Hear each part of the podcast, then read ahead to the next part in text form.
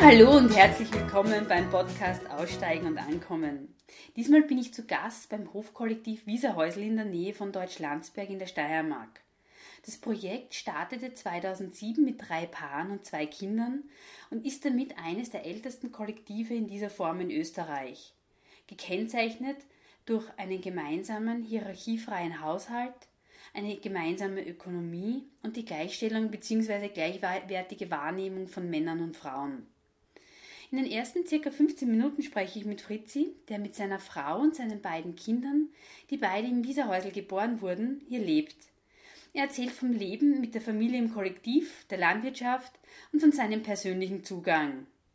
Im zweiten Teil des Gesprächs mit Tina und Lee geht es auch um die Ideen bei der Gründung, die Entwicklung im Laufe der Jahre, die Philosophie und auch sehr konkret um das Leben im Wieserhäusl. Tina ist seit Beginn an dabei und Lee hat seit circa eineinhalb Jahren ein Zimmer im Kollektiv. Am Tag meines Besuchs im Wieserhäusl lag sehr viel Schnee, es war sehr kalt und es war ein schulfreier Tag.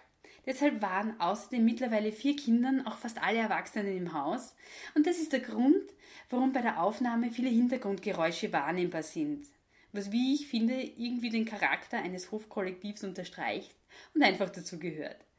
Ich wünsche euch ganz viel Freude und vielleicht auch neue Ideen beim Anhören dieses Interviews. So, also ich sitze jetzt hier mit Fritzi. Fritzi ist Vater von zwei Kindern und lebt mit seiner Frau, mit der Elena, hier im, im Hofkollektiv. Wie bist denn du zu der Gruppe überhaupt gestoßen? Na, wir haben uns, ähm,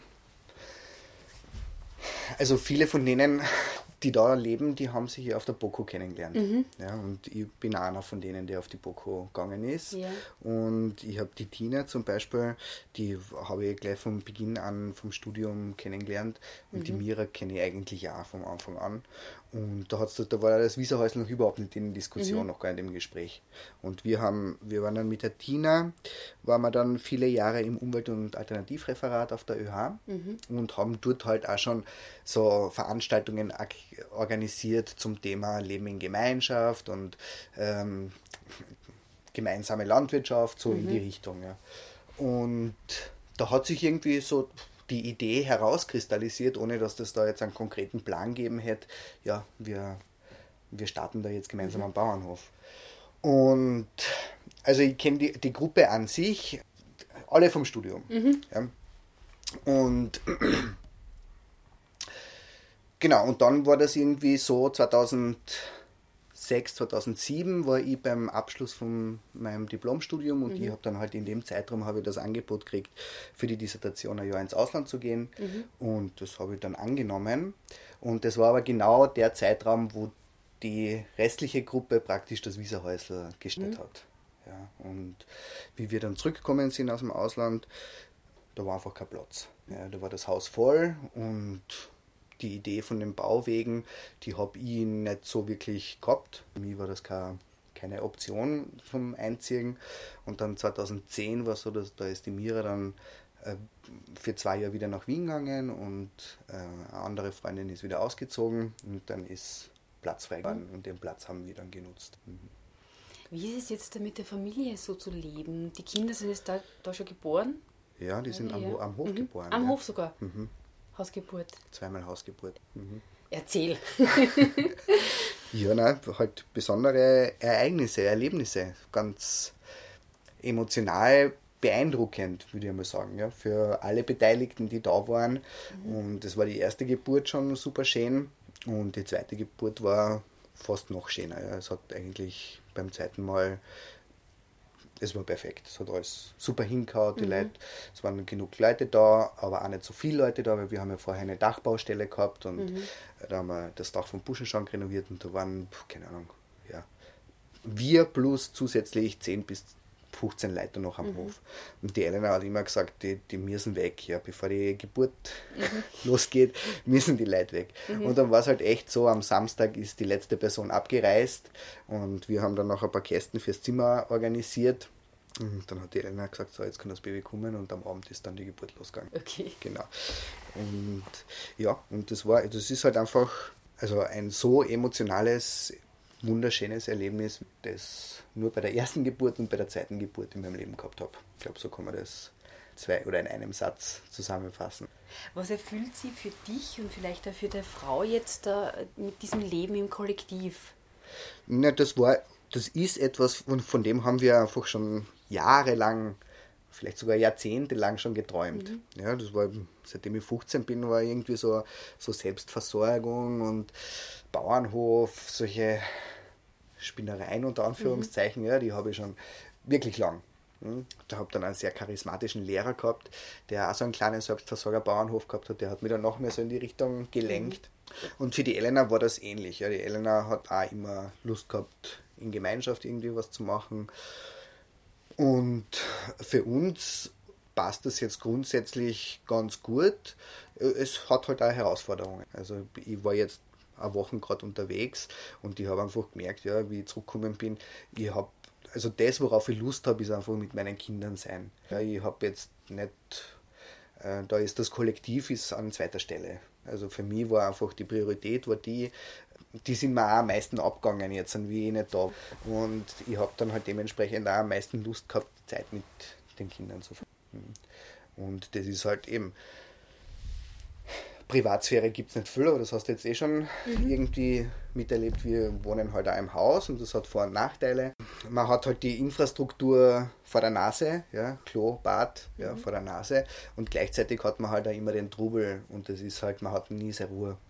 Und das ist, ja, das ist auch eine Herausforderung. Und äh, wie viel Privatraum hast du jetzt mit deiner Familie?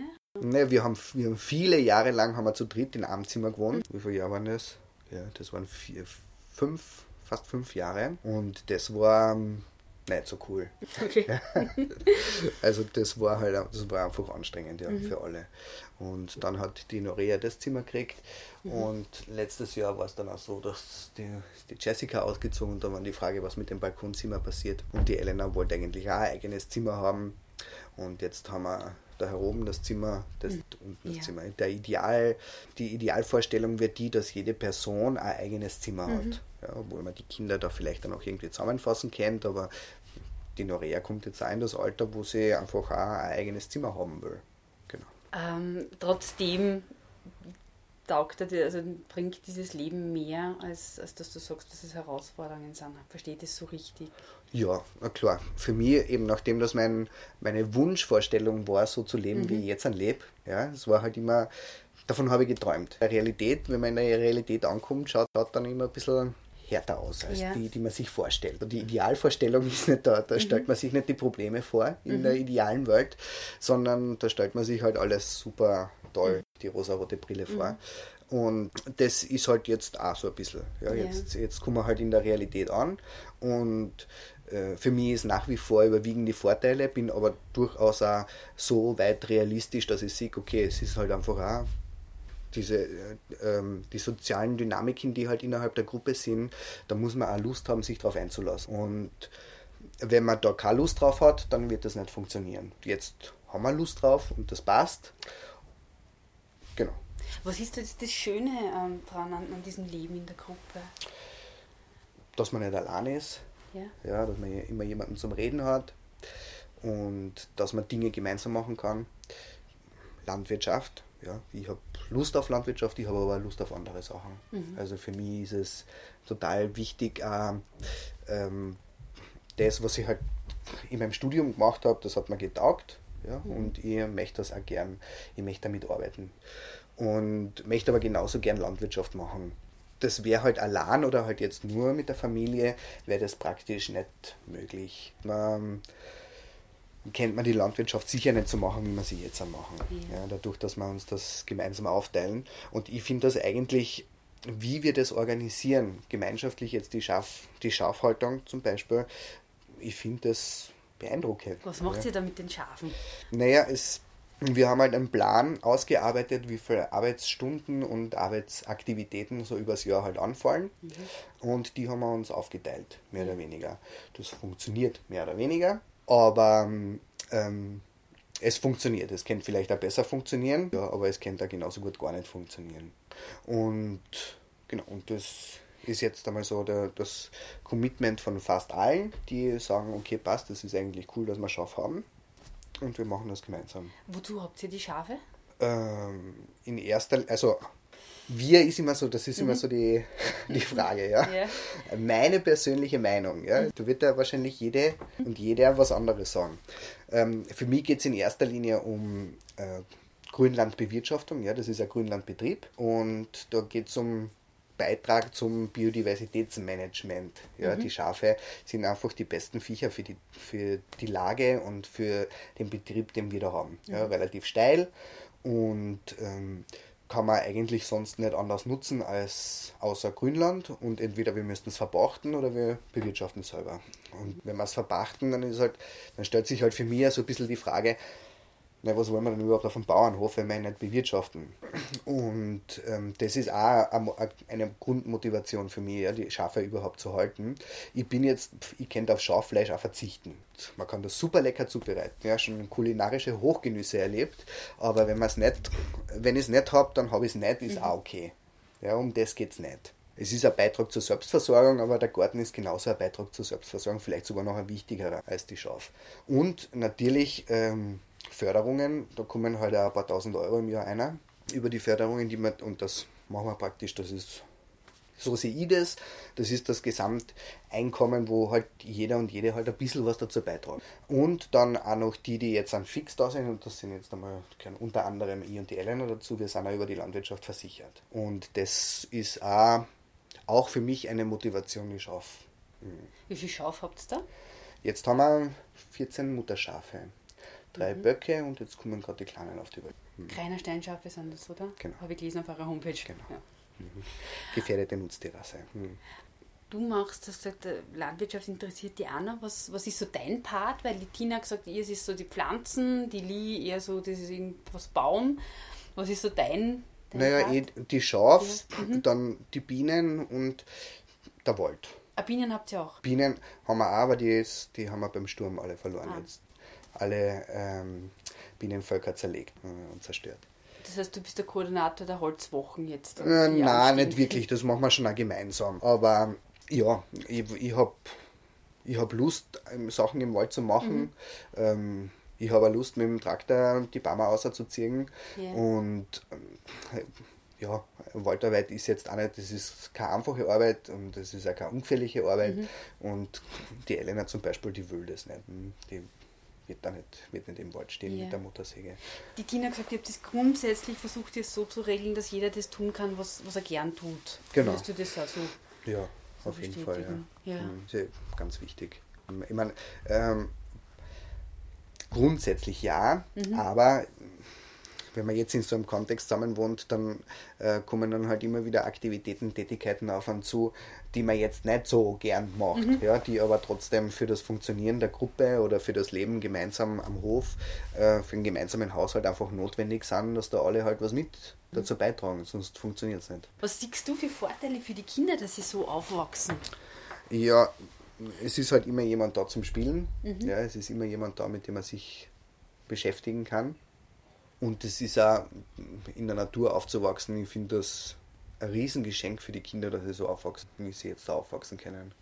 Die ältere, ist sie in einer Regelschule? Ganz normale Schule, ja. ja. Also öffentliche Schule. Mhm. Hat so einen besonderen Schwerpunkt mhm. Montessori orientiert, ähm, aber es ist eine öffentliche Schule. Wie reagieren die Mitschüler auf diese Art zu leben? Ich glaube, das ist gar nicht so viel Thema. Ja, das wir haben zu, zu vielen anderen Eltern einen relativ guten Kontakt. Ja, die wissen das. Die, die es nicht wissen und dann vielleicht irgendwann einmal draufkommen, die sind neugierig interessiert. Aber ich würde, ich würde nicht sagen, dass das irgendwie positiv oder negativ. Wovon träumst du? Hast du so Zukunftsvision, wie es noch weitergehen soll? Nein, ich habe da ein bisschen aufgehört damit, mhm. weil ich, ich, im Laufe der letzten Jahre halt draufgekommen bin, dass das, ähm, das funktioniert nicht so. Mhm. Ja, so diese, ich kann zwar meine eigene ganz persönliche Zukunftsvision haben, aber ich will da nicht enttäuscht sein, wenn sich diese Zukunftsvision nicht mhm. bewahrheitet. Und deshalb schauen wir, was kommt. Es passt, jetzt gerade passt. Wer weiß, die Elena kommt aus Spanien, ja, wer weiß, wie das in Zukunft ausschaut. Ich, ich kann es nicht sagen. Ja. Yeah. Ich kann mir persönlich, könnte ich mir durchaus vorstellen, da äh, länger noch zu bleiben oder vielleicht sogar für immer zu bleiben, aber äh, das Kollektiv verändert sich ja mit den Leuten, die da sind. Ja, und das ist in der Vergangenheit haben wir das halt auch schon gehabt, ja, wo ich das Gefühl gehabt habe, das Kollektiv verändert sich in der Richtung, die jetzt nicht das widerspiegelt, warum ich eingezogen bin. Und wenn das halt verstärkt in die Richtung geht, dann mhm. kommt es vielleicht irgendwann einmal zu dem Moment, wo es halt einfach nicht mehr passt. Ja? Und das, mhm. da mache ich jetzt an niemanden den Vorwurf, sondern mhm. das ist halt einfach äh, eine, ähm, eine Entwicklung, die halt das Kollektiv durchmacht und damit muss ich halt jetzt erleben, ja? Mhm. dass ich da jetzt nicht nur allein mein, mein Lebensziel und mein mhm. Lebenstraum verwirklichen will, sondern halt auch das gemeinsam mit anderen mache und die aber auch alle vielleicht auch ein Stück weit ihre eigenen Vorstellungen haben. Und ich glaube, ganz wichtig ist so zu akzeptieren, dass, äh, dass wir einfach alle unterschiedliche Vorstellungen haben. Mhm. Ja, dass das nicht so, wir müssen nicht das, oder wir sollen nicht darauf hinarbeiten, dass wir alle gleich sind und alle die gleiche Vorstellung, gleiche Vision und na, hat meiner Meinung nach in der Vergangenheit nicht gut funktioniert, sondern die Ausgangslage oder die Ausgangsbasis sollte sein, dass wir alle unterschiedlich sind. Ja, dass wir alle unterschiedliche Wünsche, Vorstellungen haben. Wir haben zwar einen Basiskonsens, ja, was Lebensstil und so betrifft. Ja, da sind wir uns sehr ähnlich, sind wir eine sehr homogene Gruppe, aber trotzdem ist jeder unterschiedlich. Mhm. Und genau diese Unterschiedlichkeit, die würde ich als so den kleinsten gemeinsamen Nenner hernehmen. Mhm. Ähm, das ist das, was das Zusammenleben da gut macht, ja, mhm. dass man halt auch respektieren und akzeptieren, dass alle ein bisschen unterschiedlich sind. Klar, es gibt auf der anderen Seite gibt's halt so das, das Minimum an Commitment für die Gruppe, das mhm. notwendig ist, dass es, damit die Gruppe überhaupt funktioniert, ja, damit das, wie wir gemeinsam leben, wirtschaften, arbeiten, damit das überhaupt funktioniert. Ja, mhm. wenn jetzt angenommen jemand nur immer nur am Wochenende da ist, dann wird das nicht langfristig wahrscheinlich nicht funktionieren. Ja. Eine Mission an deinem Lebensstil, an eurem Lebensstil? Na, na, gibt's, gibt's nicht. Also mhm. ähm, ich lebe da, weil ich gern mit den Leuten zusammenlebe, die ich einfach schon mhm. ewig lang kenne und mit denen ich mich gut verstehe. Und Lust habe auf so soziale Prozesse, auf mhm. Dynamiken, die auch zu leben. Und weil ich Landwirtschaft machen will, biologische Landwirtschaft machen will mhm. und weil ich will, dass meine Kinder so aufwachsen, wie sie jetzt gerade aufwachsen. Ja. Aber ich, ich will damit jetzt der Welt da draußen nicht mhm. irgendwie was mitgeben. Vielleicht eine Alternative aufzeigen, aber das mache ich nicht, nicht mehr bewusst und mhm. nicht, mehr nicht mehr aktiv nach außen. Ähm, das ist es nicht. Ja. da, da habe ich das Gefühl, da habe ich jetzt für mich selber einfach zu viele andere Sachen äh, mit den Kindern und mit dem, was da sowieso schon passiert und mit den Arbeiten, die anstehen und so. Da habe ich genug um die Ohren, passt, mir ist nicht langweilig. Okay. ähm, und muss dementsprechend jetzt nicht mehr den Leuten oder mhm. anderen was beweisen. Ich glaube, wir, haben mhm. wir haben viele Leute inspiriert, dem so wie wir tun und wie wir leben. Und das ist für mich schon, für mich ist das Genugtuung genug. Ja ich hätte so drei Sätze, wo ich die bitten würde, einfach einmal so relativ spontan zu vervollständigen. Ja. Ich bin neugierig auf die Zukunft. Ich ähm, träume von äh, einem glücklichen, zufriedenen, äh, selbstbestimmten, harmonievollen Leben. Und ich freue mich auf. Und ich freue mich auf die Zukunft. Mhm. Dann sage ich Fritzi, vielen Dank fürs Gespräch und dass du Zeit genommen hast. Gerne. Hofkollektiv Wieserhäusl. Wie sind eigentlich zu den Namen kommen? Das ist der Hofname. Der mhm. Vulgo, der Vulgo-Namen. Ja. Jeder Bauernhof hat irgendeinen gegebenen Namen mhm. irgendwann gegeben. Ja. Und wir haben kurz überlegt, ob wir es verändern, aber es ist einfach das Wieserhäusl und. Mhm. Habt ihr es auch beibehalten? Ja. Ja, das ist ja im Ort ganz schön, weil dadurch wenn man sagt vom Wieserhäusl, dann kennen die Leute das halt noch aus Buschenschankzeiten und mhm. weil der Wanderweg durchgeht, ja. ist es irgendwie was stimmiger, das mhm. auch weiterzubehalten. Mhm. Genau. Und, und als Kollektiv eben, das ist sozusagen der Zusatz zu dem, zum Namen, genau, weil wir ein Kollektiv sind, bewusst auch Kollektiv genannt und nicht äh, Gemeinschaft oder mhm. Kommune oder so. Ja, Was ist der Unterschied zwischen Kollektiv und Gemeinschaft oder Kommune für euch? Ich glaube, so unsere, unsere Vorstellung war, dass mit Kommune, äh, was die österreichische Geschichte diesbezüglich anbelangt, einfach Sachen assoziiert werden, wo wir uns eher davon abgrenzen würden. Mhm. Und Kollektiv hat so einen, also für mich zumindest, also einen politischen Aspekt da drinnen. Mhm. Der politisch-anarchistische Zugang auch, aus ja. dem wir, wir uns da. Mhm. Und wann habt ihr euch gegründet? 2006, oder? 2006 mhm. waren die, waren die Start, Startaktionen und seit 2007 wird hier gewohnt. Wie ist zu der Idee überhaupt gekommen? Die meisten von uns äh, haben auf der Uni für Bodenkultur studiert, Landwirtschaft oder ähnliches eben. Und also das ist eben so meine Perspektive. Das, das war ähm, Leben in der WG, Landwirtschaft und das ist sehr schnell, war das so eine Idee, gemeinsam aufs Land gehen und mhm. Selbstversorgung in der Landwirtschaft zu betreiben. Eben und dann in all den Jahren des Studiums ähm, haben wir uns mit dem Thema Gemeinschaften beschäftigt und da gibt es ja in Deutschland gibt ja viele Beispiele, in Österreich leider nicht so viele, mhm. wobei eben Longomai ein bestehende, eine bestehende Gemeinschaft ist, die es schon ganz lang gibt.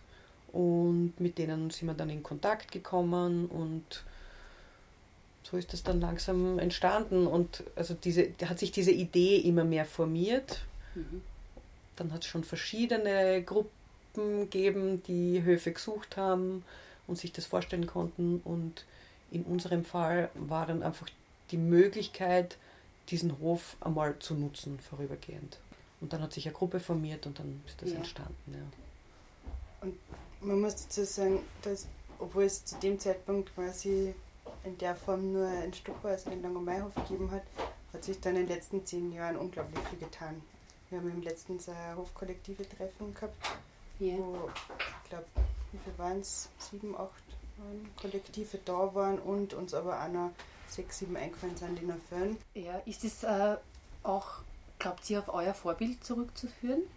Auch, ja. Also es haben, sind auf jeden Fall einige inspiriert. Von uns und oder dann von anderen, die danach, also es, das ist schon doch, ja, weil mhm. es hat doch einige Jahre gedauert, bis da jetzt so, also es braucht verschiedene Dinge, glaube ich, dass so Projekte entstehen. Und ich glaube, man sagt ja manchmal, ist die Zeit noch nicht reif, dass mhm. Dinge so wachsen. Und ich glaube, jetzt gerade ist es wirklich so das, dass es, dass es viele werden. Jetzt haben wir die Schwammerlinze. Ja. äh, wart ihr beide von Beginn an dabei? Nein, nicht. Mhm. Wie bist du dazu gekommen? Ich habe eine Person kennengelernt in Wien, die von Anfang an hier dabei war und, und dann aber zwei Jahre mal in Wien gelebt hat dazwischen. Mhm. Und eigentlich über die Person, aber es war dann also eben, es war das Einzige, was ich kenne, aber für mich mhm. war auch klar, ich möchte, gern, ich möchte das gerne kennenlernen. Mhm. Und das hat sich, also dann waren nicht ein paar Leute da, mit denen ich mich recht gut verstanden habe und dann bin ich immer öfter gekommen und immer wieder. Und, mhm. und seit eineinhalb Jahren habe ich jetzt äh, ein Zimmer mhm. und spüre mich richtig als Teil vom Kollektiv und ja. das ist völlig Sicher gut an. Wie viele Leute waren so am Beginn? Also wie, wie viele haben das Projekt gestartet? Es waren drei Paare und zwei Kinder. Ja, dann eigentlich gestartet haben wir zu fünft mit diesen zwei Kindern. Und nach einem Jahr ist ein Paar mit Kind wieder gegangen. Mhm. Und dann ist zu einer Neuformierung gekommen mit, mit anderen ähm, äh, Uni-Freundinnen, ja. die auch gesucht haben. Und dann hat sich das nochmal neu formiert. Und, ja, und in der Zwischenzeit sind mehr Leute gegangen als gekommen. Ja, wobei wir platzmäßig Einschränkungen haben und das ist so ungefähr diese Zahl von, also jetzt sind wir wieder sieben Erwachsene und vier und Kinder. Vier Kinder mhm. genau. Also Kinder sind einfach mehr geworden, ja. was halt mit Platz auch was macht. Mhm. Dann sind einzelne Leute weg und mhm. andere. Was waren so die Gründe, warum Leute wieder weggegangen sind? Beziehungstrennungen, Platz, auch, dass, dass der Raum nicht gereicht hätte für den Bedarf oder so. Und, und schon persönliche Entscheidungen. Pers ja, persönliche, also nicht nur Beziehungstrennungen, sondern Beziehungen zum Beispiel im Außen und dass das nicht zusammen, mhm. ähm, also dass da die Partnerinnen oder Partner nicht herziehen wollten ja. und damit sozusagen mhm. das andere. Und jetzt haben wir zum Beispiel gerade eine, die letzte, die ausgezogen ist, ist ausgezogen, weil sie das zweite Kind äh, gekriegt hat und das dann mit dem Kindsvater quasi schwierig war, dann auch über die Distanz zu organisieren. Und da sind wir aber gerade am Versuchen, eben wie geht das, weil, weil sie eigentlich schon viel gern halt auch Teil mhm. ist. Und auch die Kinder vor allem, also vor allem das erste Kind hat sehr verbunden ist mit dem Ort. Mhm. Genau, wie wir, wie das möglich ist, hier den Raum auch zu schaffen, dass, dass zumindest die drei eben auch immer wieder da sein können und, mhm. und Teil davon sein können und nicht nur als Gästinnen da sind mhm. sozusagen. Mhm. Aber da haben wir noch nicht, also das ist auch eher was, wo wir halt noch am Suchen sind. Wie, wie kann das dann gut gehen? Na, und das hat schon, also jetzt noch zu dem irgendwie, warum sind Leute gegangen? Also ganz am Anfang hat sich das sehr schnell, also das waren so sozusagen ein Teil von der Uni und wir haben uns da über Jahre mit dieser Thematik beschäftigt und die anderen nicht so und wir haben auch nicht so viel darüber geredet, was wir da jetzt gemeinsam wollen. Und das war an ganz grundsätzlichen Themen sind wir nicht zusammengekommen. Also so Sachen wie, es braucht ein Plenum, man muss reden können über Schwierigkeiten. Mhm. Ähm, auch dieses Thema, wie gehen wir gemeinsam mit dem Geld um. Mhm. Und das war dann sofort so intensive Konflikte, die aber, wo die Bereitschaft, um die Konflikte äh, zu bearbeiten, nicht so da war. Was war so die Grundidee dieses Kollektivs? Also es hat sich so, wie es sich formiert hat, die Gruppierung war landwirtschaftliche Selbstversorgung, so weit wie möglich. Mhm. Und es war damals Straßentheater als, äh, als Geldverdienst sozusagen. Also wir machen Zirkus- und Straßentheater, touren da herum, verdienen Geld und Selbstversorgung hier am Hof und dieses gemeinschaftliche Leben. Für mich persönlich war da noch nicht so ein politischer Anspruch, zumindest habe ich es noch nicht so benannt. Das war für andere anders. Ja. Die haben da mehr auch so diesen politischen Aspekt irgendwie darin immer schon gesehen. Den ja. sehe ich jetzt an sich in dieser Handlung mhm. Definitiv. Ähm, aber es war so Selbstversorgung in der Gemeinschaft, gemeinsam. Was ist der politische Aspekt? So dieses schon auch was zu, anders zu machen, also Dinge, die mich stören in der Gesellschaft, auch anders zu machen und eben in diese Nachhaltigkeit hinein und oder eben ein nachhaltiges Leben sich mhm. zu leben und zu erschaffen und mitzugestalten und, und zu teilen. Und überhaupt ein besseres, schöneres, friedlicheres Leben mitzugestalten auch. Ja. Mhm. Nicht darüber zu schimpfen, dass es so und so und so, sondern da aktiv was zu machen. zu machen. Hat sich die Idee im Laufe der letzten ja, über zehn Jahre jetzt schon verändert oder adaptiert? Auf jeden Fall. Also mhm so wie ich es Wiesehäusl dann kennengelernt habe, so vor ungefähr fünf Jahren quasi. Mhm. Sechs Jahre sind es jetzt schon. Ich habe so den Eindruck, dass es einfach ganz viel zusammenhängt mit den Leuten, die halt da sind, oder? Also mit jeder Person, die geht, geht irgendwas weg an Fokus, mit jeder Person, die kommt, kommt ein neuer Fokus dazu. Und, und ich, also ich finde, das ist halt auch dieser Teil von, Geme von Gemeinschaft oder von gemeinsamem Leben, dass es halt so, so organisch ist oder so. Mhm. Und halt auch Sachen Sachen nicht funktionieren, die man sich mal vorgestellt hat. Und dann stellt sich es vielleicht der andere auch vor, aber es hat ja schon nicht funktioniert und dann ist die Umsetzungskraft nicht die gleiche, sozusagen, mhm. wie sie vielleicht am Anfang war. Und also dieses eben was für Visionen, es ändert sich mit dem Alter, es ändert sich mit Kindern, es ist einfach so, es ist alles so fragil auch irgendwo vor Ort, wenn man so das Zarte drinnen sieht oder halt beweglich, äh, organisch, mhm. wenn man so ein bisschen verwurzelt interessiert mich natürlich dein Zugang. Von, von, wo kommst du so ursprünglich, auch von der Landwirtschaft? Gar nicht eben. Ich habe äh, internationale Entwicklung zuerst studiert und dann Gender Studies und war jetzt erst viel in Wien und eher so in der äh, Umsonstökonomie, mhm. Also von so einem Umsonstladen, ist quasi meine Politisierung vielleicht mhm. passiert, gemischt mit so einem queer-feministischen mhm. Kontext.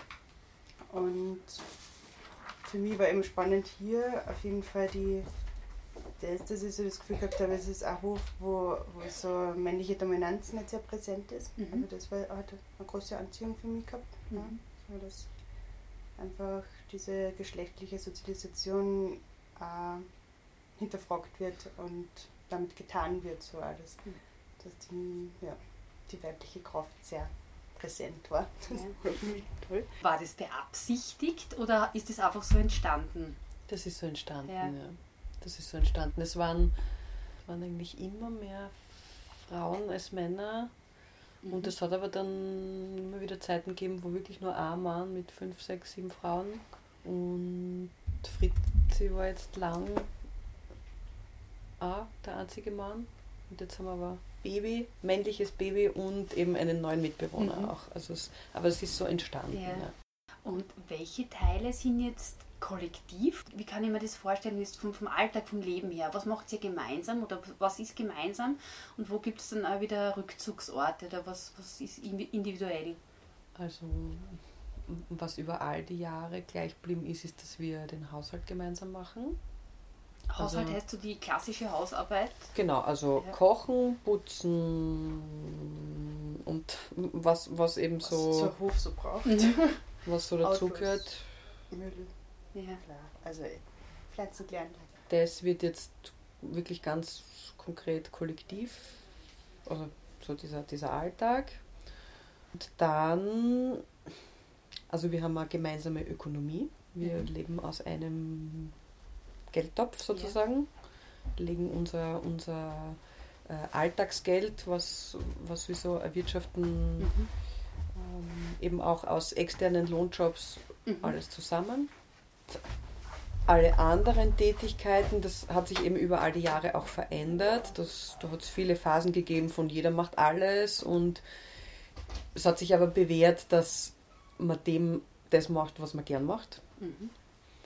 Ähm, also ich bin zum Beispiel einfach keine gute Tierbetreuerin, weil ich das einfach nicht gern mache. Ja. Ich kann da zwar Futter reinhauen, aber ja.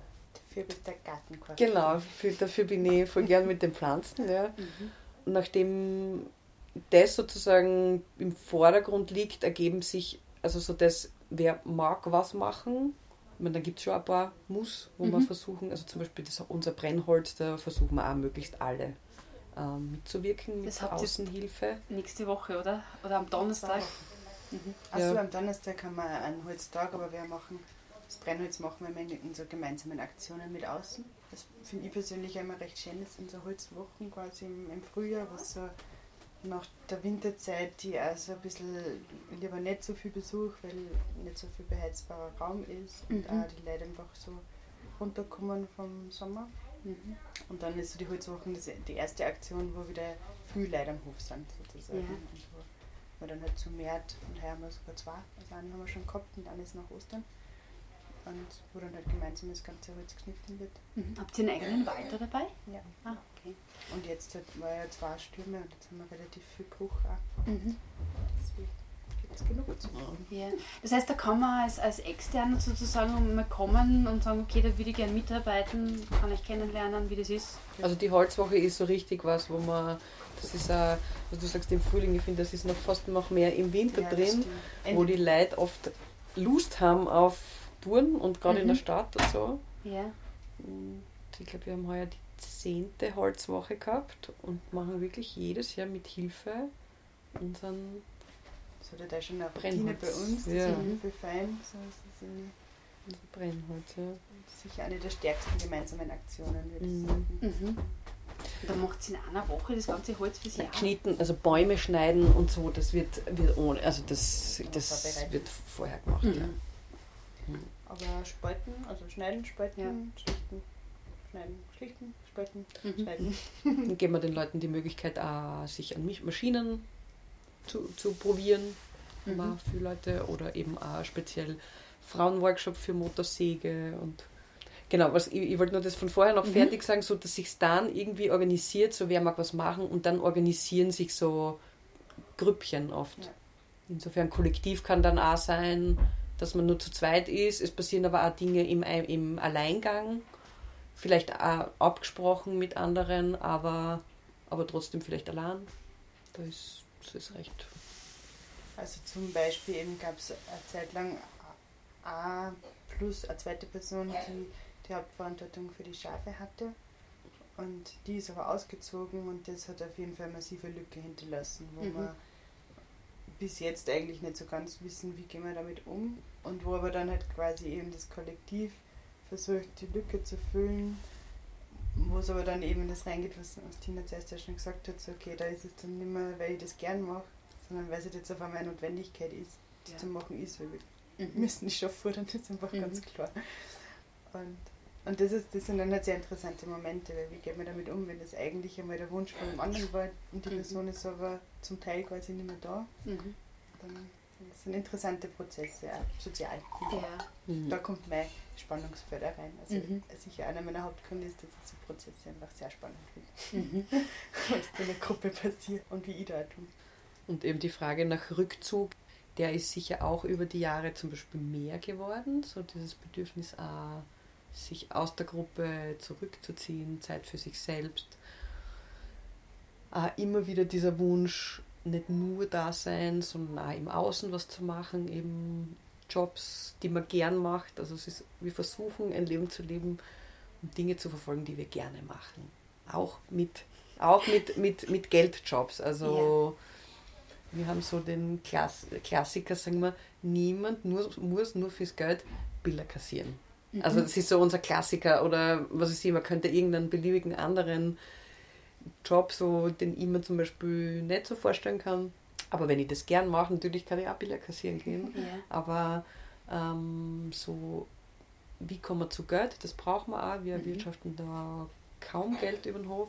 Wie kommen wir zu Geld, aber trotzdem in dem das weiterverfolgen, was wir selber wollen. Und das Kannst du die Frage gleich beantworten, wie ihr da zu Geld kommt?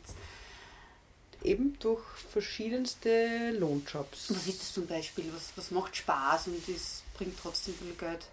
Es arbeiten mehrere für, für im pädagogischen Bereich, mhm.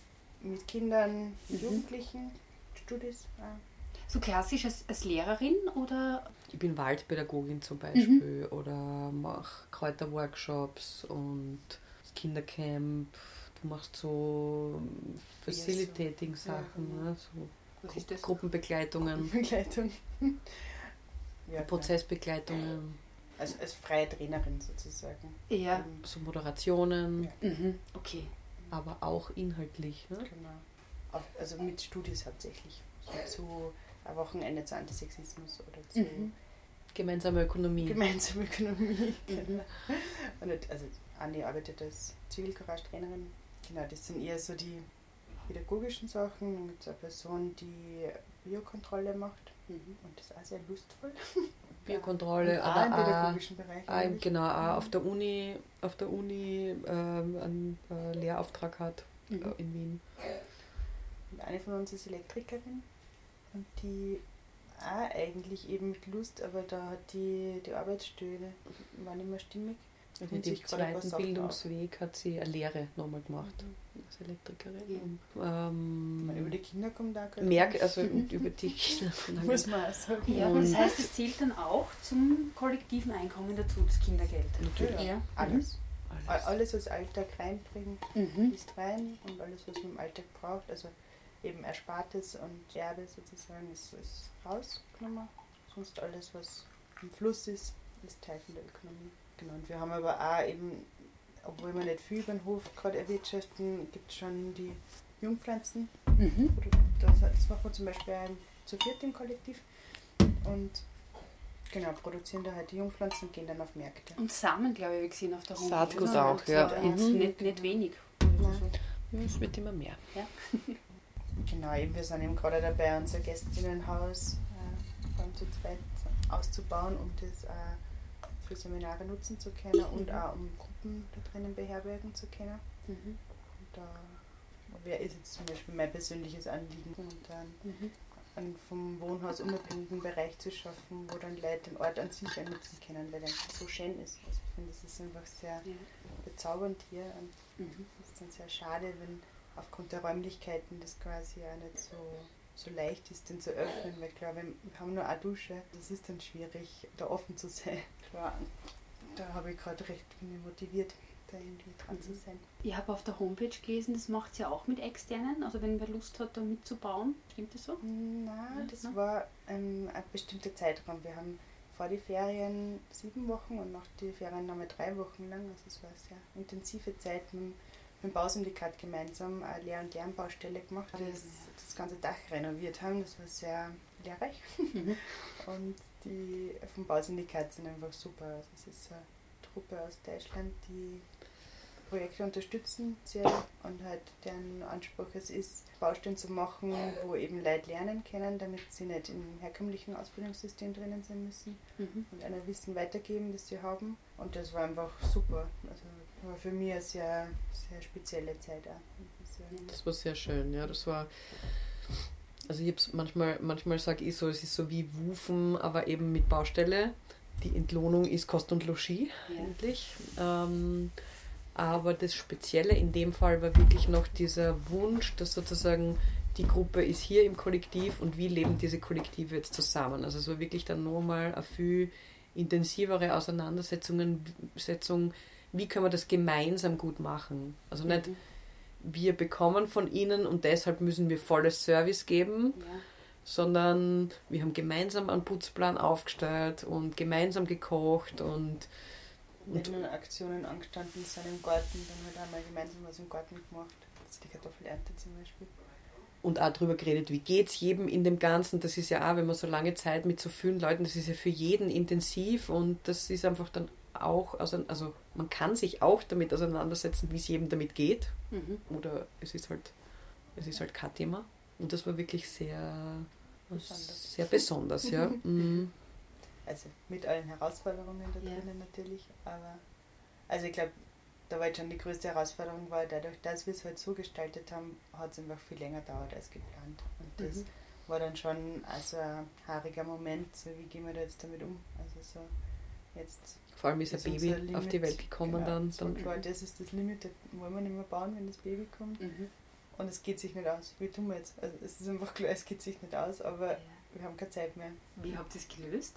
Dass wir im Herbst noch mal drei Wochen dran können. Mhm. Und das war cool. Also, also dass die Bauleute ähm, sich committen haben können und dann tatsächlich einfach einige gekommen sind. Da haben wir gesagt, okay, wir machen es nicht mehr als Lern, Lernbau steht im zweiten Teil, sondern es kommen einfach kleinere Gruppen und wir schauen, dass wir es eher zügig halt so zu Ende bringen und nicht. Dann hat es auch Wochen lang geregnet. Gleich einmal. Also, oh Gott, es geht sich alles nicht aus. Bis zum Fest müssen wir aber fertig sein. Zwei Tage vor dem Fest haben wir den letzten Ziegel gelegt. Also, yeah! Ein sehr erleichterter Moment. Mhm. Dann haben wir gemeinsam feiern können, auch mit all den Bauleuten da waren. Mhm. Das war wirklich sehr Wie viele Leute habt ihr am Hof gehabt? Ich glaube zu Spitzenzeiten bis zu 25 oder wow. so. Oder? So im ja. Sommer da, wo die mit den. Ja, klar.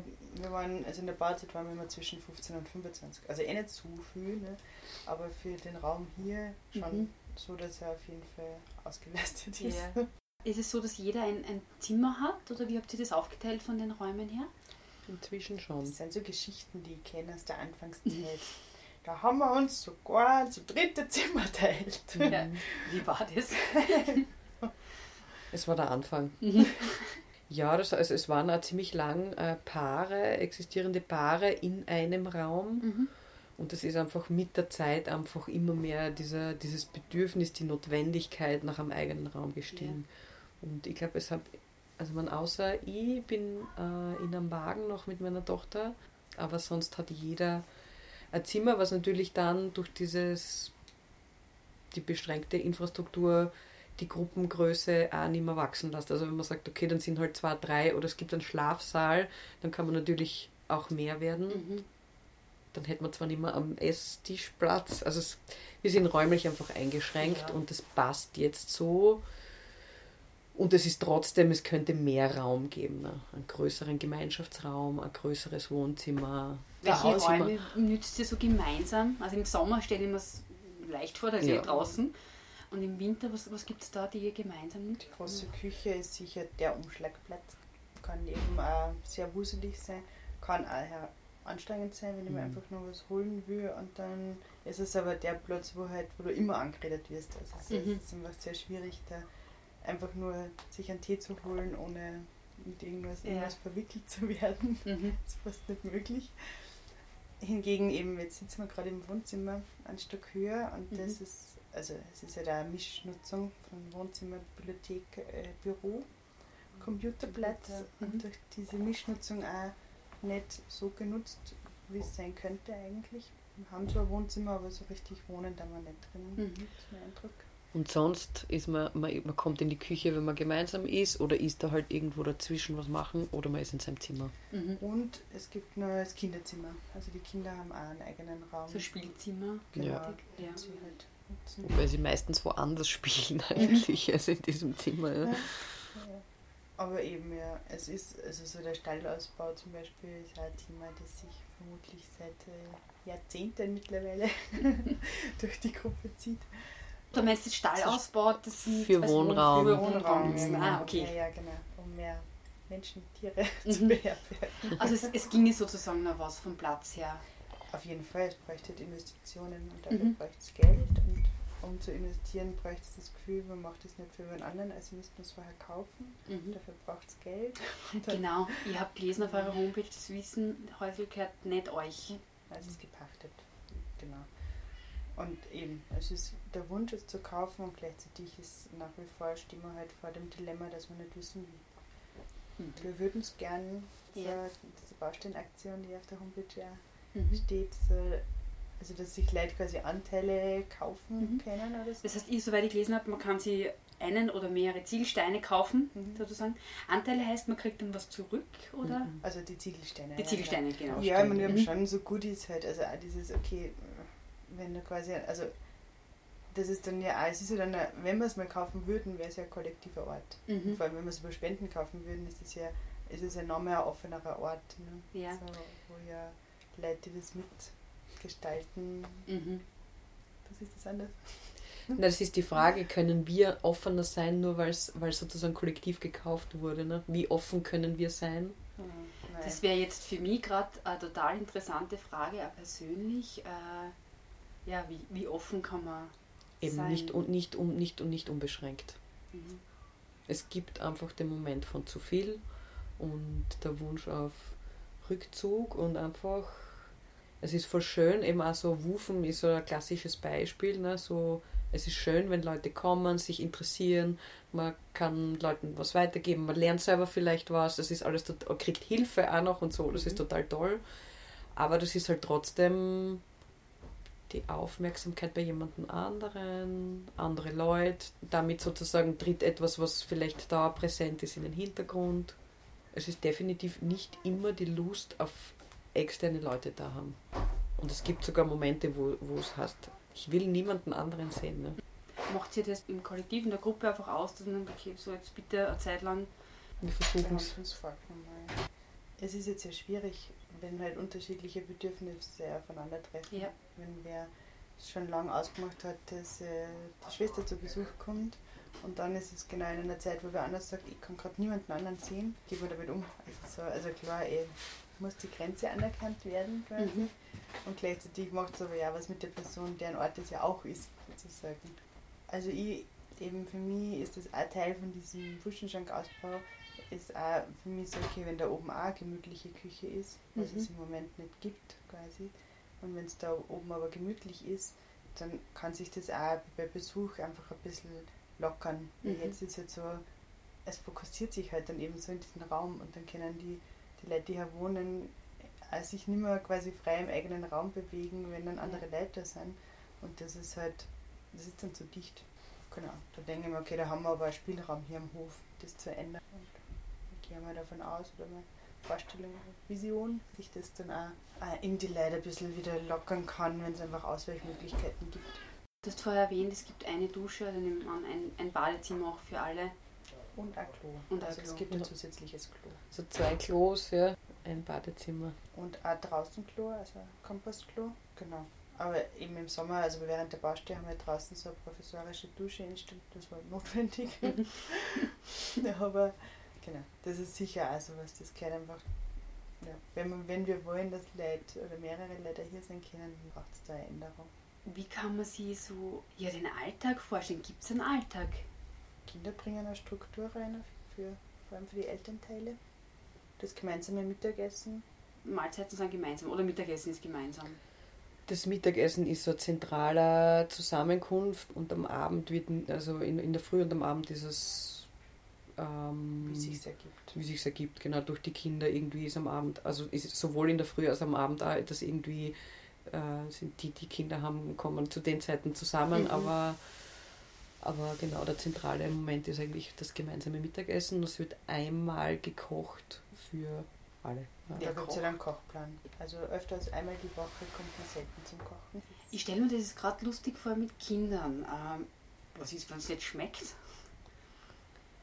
Ähm, Oder sind eure Kinder da anders? Nein, wenn ich jetzt was koche, wo ich schon weiß, das mögen sie nicht, dann koche ich halt noch ein bisschen was, also mhm. du irgendwie was Bestimmtes daraus oder ja. Also wir haben extra Kartoffeln oder so. Genau, das so Nudeln, Kartoffelreis, dass das einfach was pure, also was, äh, sagt man, unvermischtes oder so ist. Das mhm. essen sie dann immer. Ja. Also so. So hakelig sind sie nicht. Und immer.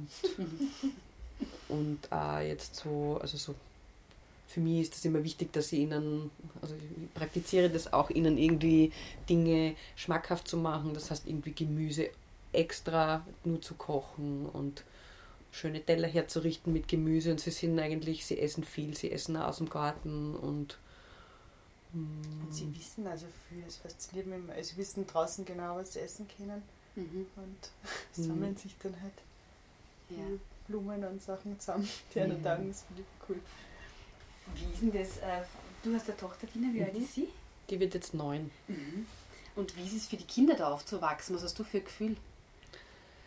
Also meine Tochter ist voll das Kollektivkind. Mhm. Ähm, die lebt da, ihr Papa ist ausgezogen und lebt im anderen Kollektiv. Also die ist wirklich zwischen zwei Kollektiven. Ja. Und sie geht da sehr auf drin. Die älteste, die hier wohnt, ist 13, mhm. mit 14. Und für die ist es schon seit, seit mehreren Jahren jetzt, äh, dass es ja eigentlich zu viel ist. Also mhm. so, zieht sich einfach viel zurück. Ist auch da, seitdem sie zwei ist, war dann aber dazwischen zwei Jahre in Wien wieder. Und genau, ihr ist das zu viel zum Beispiel. Ja? Also ich glaube, das Vor allem wenn Leute da sind, dann kommt sie einfach nicht aus dem Zimmer raus. Mhm. Und das ist schon charakterabhängig. Andererseits zum Beispiel, also von der Umfeld, glaube ich. Ja. ja. Wie, wie meinst du? Von der Schule und so, was da halt, also was da gerade angesagt ist und da gehört äh, die Art von Leben definitiv nicht dazu. Mhm. Und äh, eben mhm. wie dann halt die Leute ausschauen und so und was, ja, mhm. was sie, eben wenn Schminken gerade voll Thema ist und niemand von uns schminkt sich so wirklich, dann ist das halt, mhm. kriegt sie da nicht wirklich das, was sie eigentlich, also wo sie dann in Resonanz gehen wird. Ja. Mhm. Mhm. Aber ich, klar, also ich habe nicht das Gefühl, dass sie jetzt unglücklich ist oder so, gar nicht. Aber genau, sicher nicht Keine so aufgeht wie die anderen mhm. zwei. Die sind halt noch kleiner, genau. Mhm. Was ist so der Vorteil für die Kinder? Was habt ihr so das Gefühl, was, was kriegen sie da mit, was vielleicht anderswo nicht so mitkriegen werden? Die können einfach aussehen. Das ist sicher ein großer Vorteil, mhm. den sie nutzen. Langweile, Langeweile, ich meine, ist auch wieder charakterunterschiedlich. Zum Beispiel meine Tochter ist, je älter sie wird, irgendwie schätzt sie auch die Zeit alleine. Mhm. Das ist mm, bei der anderen Gleichaltrigen nicht so. Also die, die Jüngere ist, wird sieben jetzt. Mhm. Genau. Aber so an sich gibt es immer irgendwen, der da ist zum Spülen. Entweder die anderen Kinder oder Besuch, die sehr oft auch bereitwillig spielen. Ja, das Frischfleisch für die Kinder, ja. Da haben sie dann, und sie, sie sind auch sehr aktiv im Beziehungen aufbauen mit den Menschen. Also da haben sie dann ihre Kitzelmonster und ihre, also sie holen sich auch wirklich die Leute zu ins Spiel und ich glaube, da profitieren beide Seiten davon. Das ist immer mhm. sehr schön. Mhm Leute da sind, die halt wenig mit Kindern zu tun haben und die sich dann viel freuen, halt auch mhm. Zeit mit Kindern verbringen zu können. Also ich glaube schon, dass es bereichernd ist, irgendwie zu sehen, so wie viele Varianten das Leben so bietet. Meinungen, was jemand macht, was jemandem gefällt oder nicht gefällt und äh, so diese Vielfalt. Und das habe ich, ich habe das, sie war mal in einer Gruppe und da habe ich das Feedback bekommen, dass man ihr sozusagen dieses Leben auch von außen irgendwie anmerkt, weil sie eine sehr große Toleranz hat. Mhm. So der ist so und so, das ist halt einfach so. Da, da hackt man nicht drauf herum, weil der jetzt anders ist, sondern ja, der ist halt so und das darf auch so sein. Mhm. Und das ist sehr schön eigentlich. Als ja, ich nehme alle, alle drei es quasi schon, schon fliegen. Also das Baby nehme ich jetzt einmal raus. Mhm. Kann man noch nicht so viel sagen. Aber ja, ich nehme sie alle drei sehr selbstbestimmt wahr eigentlich. Also so schon relativ klar in dem, was sie brauchen und wollen und auch im Ausdrücken. Mein Ausdruck ist sehr beeindruckt mich immer wieder. Mhm. Das sind ja die zwei Kleinen, also wobei er ist zweisprachig Französisch-Deutsch aufgewachsen und die Nerea Katalan oder Valenciano und Deutsch. Und das finde ich halt auch super, dass sie das halt leben können. Mhm. Sie sind einfach super. Und eben die Zuständigkeit von mehreren, es ist auch schön, also für sie, schätze ich mal, dass das, sie, sie kommt nicht nur zu mir, wenn sie was braucht, sondern mhm. gibt es einfach verschiedene Leute, die zu denen sie gehen kann oder, oder die für sie zuständig sind dann oder mhm. also ich glaube ich glaub auch, dass sie sehr gefestigte Menschen rausgehen. Und sie lernen natürlich aus dieser kollektiven Struktur. Also vor kurzem hat es so ein kollektive Treffen gegeben und, mm, und sie war die einzige, das einzige größere Kind und hat sich dann eingebracht in diese Plenumstruktur. Und das ist ja etwas, so Besprechungen und im Konsens miteinander tun und so, das ist ja etwas, was man lernen muss. Das kann ja niemand. Mhm. Was wir, sie gesagt hat, sie irgendwas gesagt, wie einen sehr beeindruckt waren. Irgendwie, da ging es eben um das Thema Kinder und da hat sie sich genau dazu gesetzt, um halt quasi aus der betroffenen Perspektive zu erzählen, mhm. nicht nur die Verantwortlichen. Und dann hat sie irgendwie sowas gesagt, so, wenn sie, auf wen sie horcht oder so, oder? Ah, auf der, dessen Meinung mir am besten gefällt. das war recht kurz. Ja, ja macht Sinn. Es gibt ja, ja genug Meinungen. So. Also und ich finde auch so, wir stehen ja immer wieder an, indem, dass wir diese kollektiven Strukturen und was wir da alles brauchen dafür, da braucht es so viele verschiedene Methoden und äh, Umgangsweisen, das müssen wir alles erst lernen. Und mhm. ich glaube, irgendwie Kindern das von Anfang an mitzugeben, dass man sich besprechen kann, dass man da mal alle Meinungen anhört und so. Das, und das hat man jetzt in dem Fall irgendwie bei ihr gesehen, so, ja, das ist schon was, was sie, auch wenn sie nicht in unseren Besprechungen drinnen sitzen, aber dass das ganz normal ist, dass man das macht. Mhm. Und dass jeder gehört wird und das ist schon also inhaltliche spannend, Diskussionen am Tisch oder so Mhm. Schon irgendwann mal vor kurzem haben wir dann habe ich mit einer Rehen vorbei eine, eine, Diskussion zur Kapitalismus und was heißt das eigentlich und, und eigentlich eine Kapitalismuskritik geführt und ich war ganz baff, was sie da schon, ja, wie klar sie das halt haben. Mhm. Eine Lösung war, naja, dann müssen wir halt alle zusammen in ein Haus ziehen. Oder mit Wegen rundherum. Also, naja gut, dann leben wir halt die Lösung passt. Ja. Voll, sie kriegen schon viel mit. Ja. ja. Mhm. Was ist eigentlich aus der Ursprungsidee worden mit dem Theater und Herumziehen? Das hat sich noch so, also eben sind dann die zwei, die sehr stark in dem Thema, also die, die sind dann wieder, also die in dem, die da auch äh, schon, schon etablierte Sachen gehabt haben, die, die sind gegangen. Und dann waren wir noch für zwei, drei Jahre haben wir das in anderer Konstellation, also dann ist eine Person dazugekommen und wir haben das in, zu viert, haben wir das so äh, ein bisschen weiter probiert. Auch ein, ein politisches Stück zum Thema Saatgut haben wir dann noch gemacht. Mhm. Und es steht sich heute ein bisschen im Weg, wenn im Sommer da die schönste Zeit ist und viel Arbeit ist und dann herumtouren. Mhm. Das ist nicht so gut äh, kombinierbar eigentlich. Es ist dann doch Richtung Landwirtschaft mehr gegangen, diese, diese wie soll man sagen, der Zeitaufwand, den wir einbringen wollten, ist mehr in Richtung Landwirtschaft gegangen und das andere mh, mm, hätte mehr Zeit gebraucht, um da auch wirklich dahinter zu sein. Und mhm.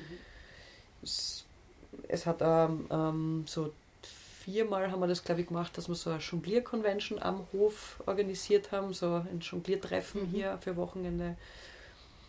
Und dadurch, dass aber die Leute sich dann, dann immer so interessiert haben, ist das eigentlich ist das beendet. Ja. Und das ist, also bei mir ist es nach wie vor ein Hobby. Ich bin involviert in diese Zirkusszene mhm. in Österreich und jongliere selber noch, aber, mhm. aber es ist nicht mehr genau, und Geld verdient haben wir auch keins. Dafür ja. waren wir irgendwie zu amateurhaft unterwegs.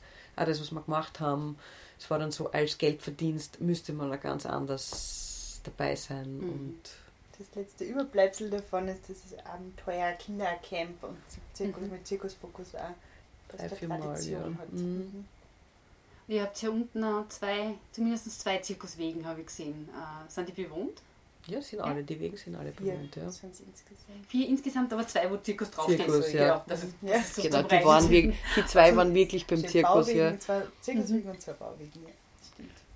Doch, das sind äh, Wohnräume, ja. Mhm. Weil ja im Haus äh, kaum Wohnraum in dem Sinn ist. Und die Wegen sind Schlafzimmer sozusagen oder ja. private Zimmer halt. Ja. Mhm. Was ist das Schönste für euch da? Also du bist jetzt schon seit Beginn, also über, über zehn Jahre, du jetzt seit eineinhalb Jahren fix, aber seit fünf Jahren so ein bisschen verbandelt. Mhm. Was ist das Schönste für euch da zu wohnen? In dieser Gemeinschaft, in dem Kollektiv? Also meine, der Ort ist sehr schön, muss man sagen. Der Platz an sich gibt sehr viel her. Genießen will, wenn man es bewusst sich macht, das ist ein sehr schöner Ort. Mit mhm. jedem Tag neuen Sonnenaufgängen besonderen Spektakeln. Das Schönste finde ich immer dann, wenn es sich so richtig verbunden anfühlt. Es ist total schön. Also Momente, wo diese Verbundenheit so wirklich spürbar ist. Und auch zu sehen, was man oft trotzdem der Weg dorthin beschwerlich war, was man so gemeinsam schafft. Das ist auch was sehr Schönes. Für dich, Lieb? Ja, wahrscheinlich ist das Schönste für mich, abgesehen eben auch von, von dem Ort, mhm. der einfach mir immer wieder umhaut, ist so schon diese Möglichkeit meiner inneren Utopie recht nah zu kommen. Und, und so immer wieder das Gefühl zu haben, okay, und da, da gehen wir gemeinsam hin. So. Das ist voll, das fühlt sich einfach gut an oder da habe ich ganz das Gefühl, okay, es macht Sinn. Und das ist eines der schönsten Sachen, das Gefühl haben, das mhm. macht Sinn. Kann man das vielleicht ein bisschen beschreiben als familiäres Gefühl? Es hat sicher die Momente von Großfamilie manchmal, ja. Im positiven Sinn genau, jetzt meine ja. natürlich. Aber naja, auch. ja, und in jedem und, Sinn wahrscheinlich. Und doch anders, ne? So, weil man einfach nochmal aus anderen Gründen zusammen ist. Ne? Eine Familie ist sowas biologisch Gegebenes. Mhm. Ja, vielleicht ist der Familiengleich nicht so Vergleich gar nicht so stimmig, weil was mir schon auffällt, ist, dass wenn, also, oder mein, mein Verständnis von Familie ist so, das ist für immer sozusagen. Und das habe ich aber hier schon den Eindruck, dass Leute, wenn sie wegziehen, dass das ja auch mit Konflikten auch verbunden ist und so. Mhm. Und das, und das gibt es in Familien ja auch. Mhm. Insofern ist es wieder wurscht, aber genau, da, also die lebenslange Verbindlichkeit oder so, mhm. die ist glaube ich anders ist mein Gefühl. Ja. Das stimmt vielleicht auch nicht. Ja. Vielleicht sind die Leute, die weg sind, eh voll verbunden mit dem Ort. Und die mhm. Aber was ist dann schon irgendwie so, wie du vorher gesagt hast, irgendwie so diese, diese, ähm, diese eigene Entwicklung, dieser innere Prozess und so. Und dass man in Familien ja auch, man ist gebunden aneinander und man muss durch Konflikte quasi durch. Mhm. Ne? Also man müssen, nein, es gibt auch ja. Familien, die sich äh, spalten, aber in, mhm. den, in den meisten Fällen irgendwie geht man durch Konflikte durch, ja. weil man irgendwie aneinander gebunden ist. Und ja. das finde ich da schon auch, das gleicht wieder dem Familiending, weil es ist ein Ort, an dem man nicht, ich, ich verabschiede mich nicht morgen. Wenn ich sage, ich gehe, mhm. dann ist das einmal, man kann ja mal davon ausgehen, dass ich über, über Wochen und Monate mich vorbereiten müsste, um überhaupt weggehen mhm. zu können. Und deshalb muss ich bis zum gewissen Grad ja irgendwie eh wieder dranbleiben, irgendwie Dinge zu lösen oder, oder müssen eben. Es ist müssen, stimmt nicht, aber das ist das, was, was passiert. Ne? Und so das wir haben uns gern, also so, so irgendwie, wir sagen uns auch voll oft, wir haben uns grundsätzlich voll gern mhm. und der Weg ist halt manchmal schwierig, aber auch immer wieder dieses Lösen von, von so. Familienmustern. Ja, letztendlich haben wir halt alle unsere Päckchen.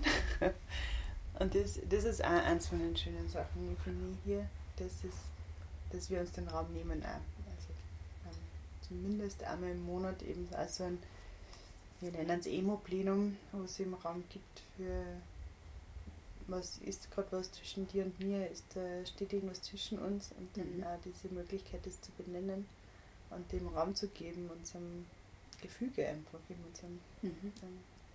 Das, was halt dann so ein bisschen abstrakt ist eigentlich und was dann schwer zu greifen ist und was sich aber im praktischen Tun nicht total auswirkt und mhm. wo es dann halt eben, dann kommen die Konflikte halt für irgendwas außer, aber eigentlich geht es um was anderes. Mhm. Und da dran zu sein und dass es da auch ein relativ breites Commitment dazu gibt, da dran zu sein, das finde ich voll schön. Mhm. Also, oder das ist für mich auch so eine Voraussetzung eigentlich, sonst wüsste ich nicht genau wie tun, weil mir persönlich geht es eben nicht darum, jetzt da irgendwas umzusetzen nur, mhm. sondern auch die Art, wie wir es umsetzen. Mhm. Und wenn die Art nicht stimmt, dann bin ich von meiner Utopie auf jeden Fall wieder weit weg. Das heißt, es ist aktiv einmal im Monat, dass man dass es sich so anschaut. Wie nennt es das? den Namen nicht. Ein Emo von e Emotionen. Mhm. Also es geht, äh, wir haben einmal in der Woche ein, ein Plenum, eine, mhm. eine Besprechung sozusagen, wo es mehr um organisatorisches, logistisches und so andere Themen geht. Und, und eben irgendwann einmal haben wir eingeführt, dass es einmal im Monat davon mhm äh, eben von diesen vier Zusammenkommen gibt es eines davon, da geht es nur darum, wie geht es mir, was mag ich teilen, was mich gerade beschäftigt, gibt's, ja. genau, was brauche ich, was gibt es an Konflikten, den ich jetzt vielleicht nicht persönlich besprechen will, sondern mit diesen geschützten Rahmen nehme, unter Beisein von anderen, mhm. um was anzusprechen. Und ein Gespinste, wird das genannt. Also wir orientieren uns ein bisschen an der radikalen Therapie die werde jetzt nicht genauer ausführen, mhm. aber da gibt es diesen Begriff der Gespinste und das ist eben so diese Projektionen eigentlich. Also so, ich habe das Gespinst, dass es die voll nervt, dass ich äh, meine Schuhe immer direkt vor der Tür ausziehe oder so. Also einfach also Kleinigkeiten und die gleich abzuklären, kann ich natürlich auch im Alltag machen, mhm. aber es gibt manche Sachen, die fallen mir schwer eben ja. so direkt zu machen und dann ist halt der Gruppenkontext ein bisschen mhm. sicherer oder so. Mhm. Und auch, dass dann nicht darauf reagiert werden kann, weil eben wenn ich das im Alltag mache, dann treffe ich die Person vielleicht genau an einem Punkt, wo sie es gerade nicht hören kann und dann müssen wir deswegen streiten und es kommt zu so einem mhm. Hickhack und in dem Setting ist das nicht möglich, weil ich kann darauf nur reagieren mit stimmt, stimmt nicht oder stimmt teilweise. Und das mhm. ist eine Antwortmöglichkeit. Mhm. Okay. Genau. Ja. Und, und, und das ist auch, also ein Grund ist auch, dass auch schon in einer kleinen Gruppe wie dieser ähm, kriegt nicht, also sind die Beziehungen zwischen den Menschen nicht gleich intensiv. Also es mhm. hat nicht jeder gleich viel mit jedem zu tun. Mhm. Und um da auch immer wieder so ein, ein allgemeines Update zu machen, so mhm. wie geht es mir gerade? Und vielleicht habe ich das Lee erzählt und noch wem anderen auch, mhm. aber drei oder vier andere haben keine Ahnung, weil sie irgendwo anders sind oder weil wir halt nie drüber reden mhm. oder so. Und das ist aber wichtig. Also es ist wichtig zu wissen, dass es jemandem gerade voll gut geht oder, oder eben gerade wenn es jemandem nicht so gut geht, mhm. äh, das fördert Verständnis füreinander und Geduld und mhm. Hm, also das. Ja. Das heißt, auch mit dieser Methode werden, werden eskalierende Konflikte im Vorfeld schon ein bisschen ja, an der Wurzel gepackt. Verstehe das so mhm. richtig? Funktioniert das so? Also es hat das Potenzial. Mhm. Mein Eindruck ist, dass wir gerade an einem Punkt sind, wo wir noch mehr an unserer Konfliktfähigkeit ähm, am Tun sind. Mein Eindruck zumindest ist, dass viele von uns schon sehr ähm, viel schlucken, um Konflikte zu verhindern quasi. Mhm. Und dass dieses Schlucken gerade an einen an der Grenze kommt mhm. oder so und jetzt gerade viel rauskommt ja. und ich empfinde es als, als sehr heilsam eigentlich, aber eben kann aber auch wieder zu neuen Verletzungen führen und da müssen wir gerade mal schauen, wie mhm. wir damit umgehen, dass das nicht nicht in eine, neue, in eine neue Runde quasi geht, sondern eher so, okay, was, was, was kann, wie kann man anders damit tun oder so. Aber das, was mir jetzt auffällt, sehr im positiven Sinne, es ist euch bewusst, also zumindest reicht ja, wenn es ein, zwei, drei bewusst ist und es wird aktiv was gemacht, dass da irgendwas gerade nicht so hundertprozentig stimmt und dann wird daran gearbeitet. Ja. Weil das so richtig verstanden. Ja, ist mein Eindruck. Ja. ja. Mhm. Also es ist, ja, also nicht nur jetzt, sondern im Allgemeinen hat man auch gesehen, dass eben, wenn die Bereitschaft nicht da ist, Unstimmigkeiten irgendwie zu bearbeiten, mhm.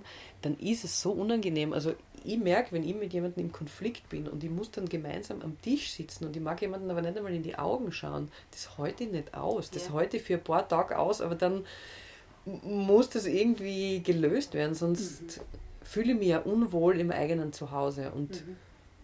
Und ich glaube, das ist der Beginn von, ja, also Unwohl, ebenso dieses Unwohlgefühl miteinander, das ja. äh, ist voll wichtig zu mhm. bearbeiten. Ja? Sonst ist dieses enge Miteinander leben und dann nämlich auch so, wir sind ja auch, wir sind ja bis zum gewissen Grad irgendwie abhängig voneinander, mhm. ähm, wollen uns auch verlassen aufeinander und das ist, es spüren sehr viele Dinge mit und ja, ich finde, da ist so ein, ein geklärtes Gefühls, Gefühlsebene, wenn auch nicht zu 100% immer, eh klar, mhm. aber so grundsätzlich muss ich das gut anfühlen. Mhm. Ja. Sonst in den Übungsprozess schätze ich einfach sehr, also diese, jetzt mal als radikale Ehrlichkeit benannt, mhm. also üben, also sich selbst da auch Sachen einzugestehen, wenn, wenn mir was wehtut. Mhm. auch nicht nicht dann aus der Verletzung heraus eben umschießen oder so, mhm. sondern so ja, diese Verletzung auch ernst zu nehmen und die, mhm. die auszudrücken, anstatt ja. Ja, in Angriff zu gehen oder so. Was sind denn so, ähm, kann man das so sagen, die größten Herausforderungen oder die, die, die Konfliktherde wenn man, wenn man sich so zu einer Gemeinschaft zusammenschließt, gibt es da was, wo man sagt, okay, das Thema, also was mir jetzt spontan einfallen würde, wo oft herumgestritten wird in Familien, ist immer Geld. Ähm, ihr habt es so gut wie gar nicht erwähnt. Wie ist das bei euch? Das ist nicht das große Thema. Mhm. Es kommt vor. Wenn es zur ja. Knappheit kommt, ja. wird es haarig. Mhm. Aber dann ist es auch nicht was, was zwischen den Leuten zum Konflikt wird. Weniger zumindest, mhm. habe ich nicht so wahrgenommen. Und das haben wir gerade nicht. Also deswegen ist es gerade nicht so Thema. Ja. Irgendwie hat einmal es als äh, ein, und ich, da sehe ich schon was drinnen, ist so benannt worden, ist es als Solidarität versus persönliche Freiheit.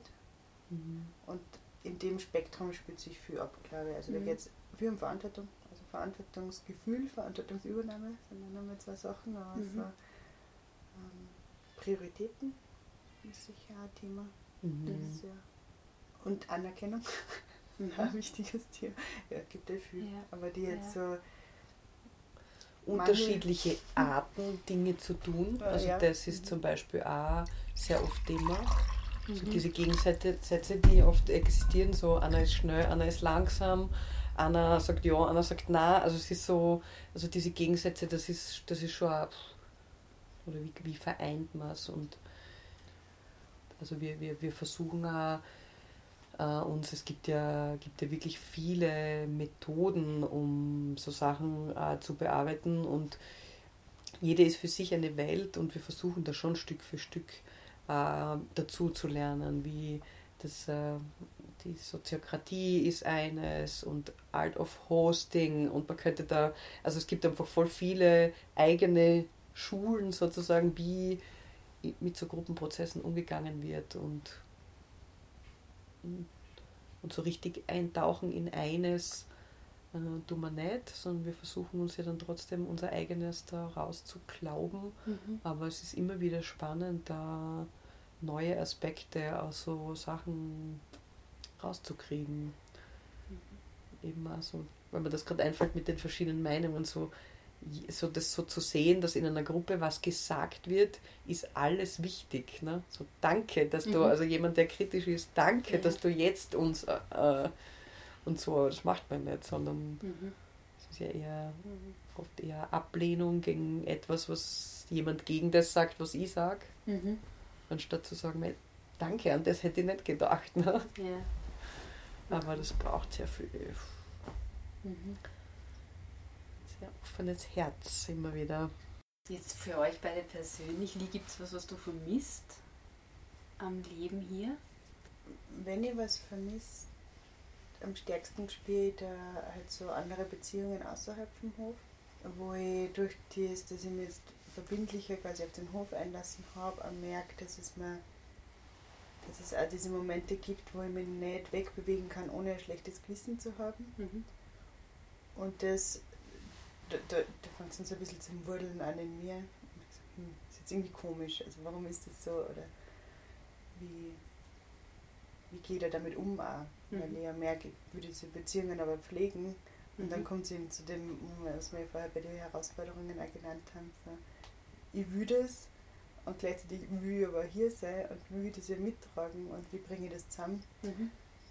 Da vermisse ich dann auch manchmal in mir auch einen Umgang damit oder eine Klarheit. Mhm. Ich vermisse freie Zeit. Also ich habe so das Gefühl, es ist die Zeit sehr, aber das kenne ich von mir eher. Das hat vielleicht mit hier nicht so viel mhm. zu tun, aber dass meine Zeit einfach sehr schnell, sehr verplant ist. Und ich, genau wenn es dann quasi, wenn sich dann Zeiträume auftun, kommt ganz sicher irgendwas, was der Hof braucht. Und ich wollte gerade fragen, das hat mit dem Hof zu tun, dass das einfach eine Unmenge Arbeit ist. Auch. Ja. Ich kenne Leute, denen das in der Stadt gleich geht. Mhm. Also dass, dass, dieses, dass den Leuten die Zeit durch die Finger rinnt, das mhm. haben andere auch. Voll, aber also ja. dieses allein bin und nichts zu tun habe oder mhm. so und auch nicht das Gefühl, ich müsste jetzt aber eigentlich. Das, das als, als Gefühl vermisse mhm. manchmal. Ja. Und finde ich jetzt, also jetzt merke ich gerade so, dass wir, fasten ja gerade und es mhm. fasten mehrere gemeinsam. gerade was Gemeinsames, was wir mhm. machen, was mhm. echt schön ist. Gerade richtig gut auf dieser Gemeinschaftsebene merke ich. Also mhm. auch wenn nicht alle, alle mitfasten, aber die, die da sind und nicht mitfasten, empfinde ich trotzdem so als Teil davon, gar nicht separiert oder so. Und jetzt gerade habe ich mal wieder auch am Hof das Gefühl, okay, ich habe Zeit und also insofern vermisse ich es jetzt gerade nicht für mich persönlich, mir könnte der Gruppenprozess noch intensiver sein. Ja. Also, also da mehr Gewicht drauf zu legen, aber das habe ich akzeptiert, dass das einfach auch, der kann, also das kann nicht gehen, wenn nicht alle das wollen, dass das es passiert, wenn er halt langsamer als es für mich wäre, ist halt der Kompromiss, oder der, den, den man in Gruppen machen muss. Insofern mhm. ist das schon geringer geworden. Das habe ich am Anfang schon mehr gehabt, dass ich so äh, das Gefühl gehabt habe, bleiben wir doch da dran oder so und schauen wir uns das an und ich könnte ihm einfach mehr Zeit geben mhm. und mehr Fokus. Tina, gibt es für dir was? Also ich für mich vermisse manchmal so ein bisschen eine Einfachheit des Lebens. Dieses intensive Zusammenleben natürlich, das sind sieben Einzelpersonen, jeder mit seiner eigenen Geschichte und so weit kann ich mich gar nicht abgrenzen, fließt das alles rein. Das heißt, ich habe irgendwie sieben Lebenswelten mhm. im Kopf und das ist mir persönlich, mir überfordert das oft einmal. Also mhm. so, und so die Vorstellung, nicht so viele Lebenswelten so intensiv mitzukriegen, also eben so die Einfachheit, mhm. so eine Vorstellung auch, bisschen ja. vielleicht. Sicher auch das, dass wenn man an so einen Hof gebunden ist, so dieses, ich packe jetzt meine Sachen und fahre einfach für Monate. Ich würde gern mehr reisen, ich bin mhm. viel gereist auch und man, mit Kind ist es natürlich sowieso was anderes, aber mhm. es ist auch der Hof und die Gruppe und eben dieses, dass man das gemeinsam machen, heißt mhm. halt auch, dass man, also ich habe die Möglichkeit eh schon einmal genutzt, sozusagen auch wirklich für ein halbes Jahr noch einmal zu reisen ja. während der Zeit hier. Also es geht schon, man muss dann halt einfach organisieren und. Genau, ja. und das ist, genau. Ich weiß, auch andere haben ihre Einschränkungen wegen Beruf und Geld mhm. und sonstigen. Also es ist ja, es ist mehr so, es sind so wie soll man Sehnsucht. Die Sehnsucht, genau. Kann sich hätte, nach was sehnen, was nicht da ist. Ja, ja. Also das andere auch nicht einfach mhm. jederzeit ihre Koffer packen und die Welt bereisen. Ja. Das ist mir schon klar. Also das ja. Und vermissen, ja, den, den doppelten, die, noch, noch mehr Zeit oder weniger wollen. Wir sind schon alle, also alle, sage ich jetzt einmal nicht nur so für mich, aber wir wollen sehr viel und mhm. wir wollen es schnell. Ja. Und so diese wirkliche Langsamkeit und so dieses, es ist halt nur das, was es ist und so. Ich mhm. glaube, das sind so unsere ähm, Wünsche und der Wunsch auf Veränderung und, mhm. und so viele Interessen, so viele verschiedene, die es nicht so einfach machen. Ja? Und ich mhm. vermisse vielleicht manchmal mehr dieses, eben den Hedonismus, einfach nur das Leben genießen und die Einfachheit und Dinge so zu nehmen, wie, wie sie sind, anstatt immer nach mehr zu, oder nach mhm. wei weiter zu streben. Auch im positivsten Sinne. Ne? Mehr Geld und so, mhm. sondern mehr für die Welt. Aber mhm. das kann ja, das ist ja ähnliche Dynamik. Und wir haben sicher auch versucht, Dinge zu reduzieren, jeder für sich auch. Aber das ist ja egal, das sprudelt ja trotzdem so an so vielen Ideen und Wünschen. Das heißt, es liegt jetzt sozusagen nicht an, an der Art zu wohnen. Die Frage ist wirklich schwierig, wenn mhm. es jetzt so schwer auseinanderzuhalten ist. Und klar, wenn ich sage, was vermisse ich hier, weiß ich ja nicht, ob es woanders abhört. Ja. Oder, also ich weiß nicht, in der Zeit, wo ich gereist habe, habe ich immer wieder die Sehnsucht nach einem Raum gehabt. Jetzt habe ich einen Raum, wenn Sehnsucht kommt, dann kommt es jetzt nach dem Reisen. Mhm. Also es ist ja. Ja, eben, wenn man so denkt, okay, das ist einfach die die Essenz von mhm. Sehnsucht, oder? Kann, also ich werde mir jetzt nicht nach einem Hof sehnen, wenn ich hier bin. Ja, ja. ja. Und habe eher so Lust, mhm. auch vielleicht von dem Wecker zu kommen, mich zu sehnen, Gefühl gar nicht so werden ja. zu lassen, weil es mhm. mir von dem wegbringt, wo ich gerade bin, da. Also ich möchte ja auch da sein und mit allem. Auch ich und eben habe ich auch lernen müssen, aber ist uns allen auch wichtiger geworden über, über, über die Jahre und praktizieren wir auch eben das Leben einfach zu leben und mhm. das gut zu haben und auch miteinander gut zu haben. Wir haben äh, versuchen äh, zumindest einmal im Jahr mal wirklich alle gemeinsam irgendeinen Ausflug zu machen oder irgendwas Lustiges miteinander am mhm. Wochenende mhm. zu verbringen, Feste zu feiern und also wir, wir schauen schon, dass das ja. auch Platz hat und auch mal in der Sonne liegen mhm. und also es ist so dieser Arbeitsethos ist jetzt, also er ist glaube ich in uns drinnen, aber wir, wir versuchen ihn schon bisschen zu draußen. Gibt es was, was, was ihr der Welt mitgeben möchtet? Oder aus dem, dem Wissen, wie es ist, so zu leben, gern mitteilen möchtet? Ich finde, das ist so, es ist so schön, Sachen umzusetzen. Ich muss ja ganz oft, auch hier ganz oft, komme ich ähm, in, an einen, eine Erinnerung, wo ich beim ähm, Seminar war von den Zapastistinnen in Mexiko und da ist ein Satz von, von einem Menschen mir ganz stark im Kopf, wo er sagt, ähm, kritisches Denken ist nicht so lange kritisch, solange es zu einer Handlung führt, sonst ist es einfach nur Denken.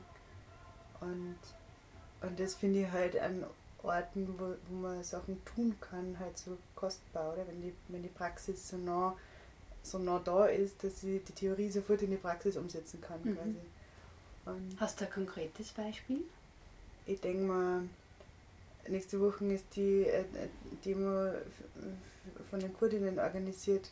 Ja, cool, machen wir was. Tschak, tschak, tschak. Drei Leute sagen, passt, machen wir was. Und wir mhm. basteln uns Musikinstrumente und gehen hin und machen das. Okay. Oder eben da in der Zeit, wo, wo in Spielfeld so viel. Das war für mich, da habe ich noch nicht hier gewohnt und bin mit meiner Schwester. Jetzt waren wir gemeinsam dann hier und sie ist angekommen und dann war das eben gerade, ist gerade die Grenze, da waren einfach ur viele Leute an der Grenze und das war so keine Ahnung, Cat irgendwas gemacht. Mhm. Und wir haben halt Kartoffeln geholt und einen großen Topf gekauft, gekocht und sind hingefahren. Und das war für mich auch so, wir haben einfach die Kartoffeln, wir haben die großen Töpfe, wir können kochen, wir haben ein Auto, wir haben einfach alles. Wir können es einfach machen. Mhm. Und das war für mich schon sehr speziell auch dieses, dieses Gefühl, okay, wir haben hier so viele Ressourcen. Es ist so arg, diese Ressourcen zu haben und den Ort, wo diese Ressourcen umgesetzt werden können. Also ich glaube sehr stark an diese Theorie, dass, dass wenn man Dinge wirklich gern tut, dass man sie, dass man sie gut macht und dass, sie, also dass das Dinge verändert. Das sehe ich für mich in meinem Leben schon auch, so dieses Weiterverfolgen von, von Dingen, die mich interessieren und, und auch dranbleiben, nicht gleich aufgeben. Also mhm. gleichzeitig aber dieser Mut zum Scheitern auch, Dinge mhm. ausprobieren und und auch scheitern können und irgendwas anderes anfangen oder ja, und genau, ich glaube, um, um, um, um die Gesellschaft oder die Welt, so wie sie jetzt so ist, in diesem kapitalistischen System oder so sie, was man für Worte da jetzt äh, mhm. verwendet, wie, wie sie jetzt ist. Eben, es braucht viele Einzelbausteine, um da zu verändern. Und ich glaube, es ist alles wichtig, um da Dynamik reinzukriegen und es ist nicht morgen getan. Also es ist ein sehr tiefgreifender, langer Weg, glaube ich, und, mhm.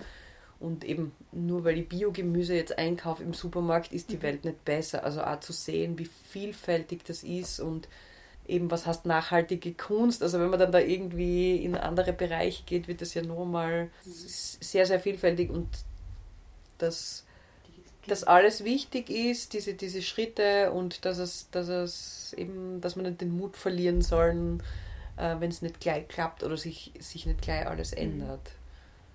Dieses Dranbleiben, um wirklich etwas Großes zu verändern, da mhm. etwas über tausende Jahre da jetzt irgendwie oder viele hunderte mhm. Jahre ähm, so entstanden ist. Äh, Finde ich das einen sehr, sehr schönen Schlusssatz. Und sage euch beiden herzlichen Dank fürs Gespräch. Gerne. Im Gespräch erwähnt wurde, war und ist das Hofkollektiv Wieserhäusl Inspiration für viele weitere Kollektive. Wenn euch das Thema interessiert, könnt ihr euch über die Homepage äh, informieren bzw. auch Kontakt aufnehmen. Und außerdem findet ihr das aktuelle Workshop-Programm der Wieserhäusler.